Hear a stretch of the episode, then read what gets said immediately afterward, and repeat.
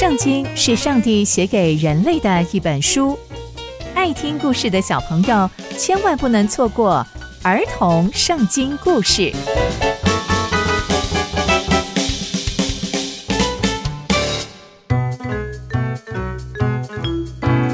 各位亲爱的大朋友、小朋友们，大家好，我是佩珊姐姐。小朋友们，今天佩珊姐姐要跟大家分享的故事是《大卫遇见洗巴》。我们在前集中知道，大卫王被自己的儿子押沙龙追杀，而在路程当中啊，祭司也跑来寻找大卫王，但大卫王竟然把祭司请回耶路撒冷。而后来啊，大卫王又派了一个卧底户筛回去耶路撒冷，而大卫又继续过着逃亡的生活，不断的赶路，不断的走着走着。那接下来又会发生什么样的事情呢？就让我们继续听下去吧。大卫王刚越过一个山顶不远，他就看到那个米非波设的仆人洗巴。大家还记得米非波设是谁吗？米非波设就是大卫最好的朋友约拿单的儿子，也是扫罗王的孙子。他也是唯一的幸存者，而大胃王也帮助过他。虽然啊，他有残疾，但大胃王还是邀请米菲波舍来跟他一起吃饭。大家有没有想起来？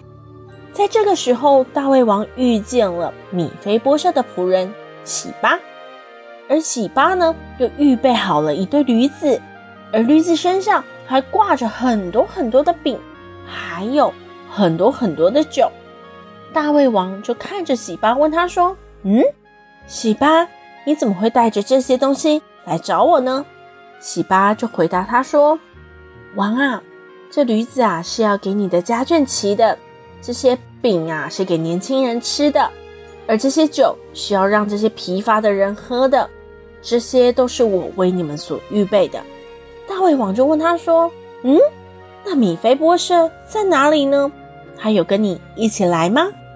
喜巴就回答大卫王说：“唉，他啊，还留在耶路撒冷，因为他心里想着，今天呐，这个新王会把我祖父扫罗王的这些土地、这些财产归还给我，所以米非波设还待在耶路撒冷，并没有跟着我一起来。”大卫王听到这些话之后，就对喜巴说：“你看。”这些本来是属于米菲波社所有的，全部都归给你了。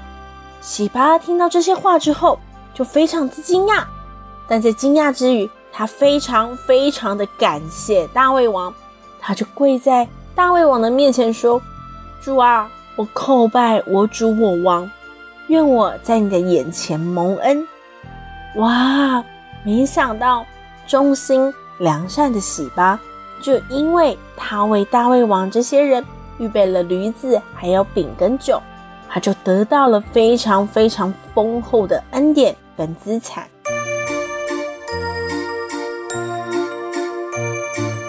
从今天的故事，我们就可以知道，米非波设知道大卫王遇难之后，并没有念在过往受到大卫王的帮助而伸出援手，反而是留在耶路撒冷。期待新的王会赏赐给他土地、权力等等的。然而，曾经服侍扫罗的仆人洗巴，反而为大卫预备了食物、驴子等等。他忠心良善的表现，跟米非波设形成了大大的对比。这也让大卫王把所有的财产都归给这位良善的仆人洗巴。亲爱的小朋友们，我们呐、要在这件事情学习哦，我们要学习在每件事情上都忠心，而不是看事情的表面，因为上帝的祝福总是出人意外的。我们就是要选择做上帝喜悦的事情哦。刚刚佩珊姐姐分享的故事都在圣经里面哦，期待我们继续聆听上帝的故事。我们下次见喽。拜拜。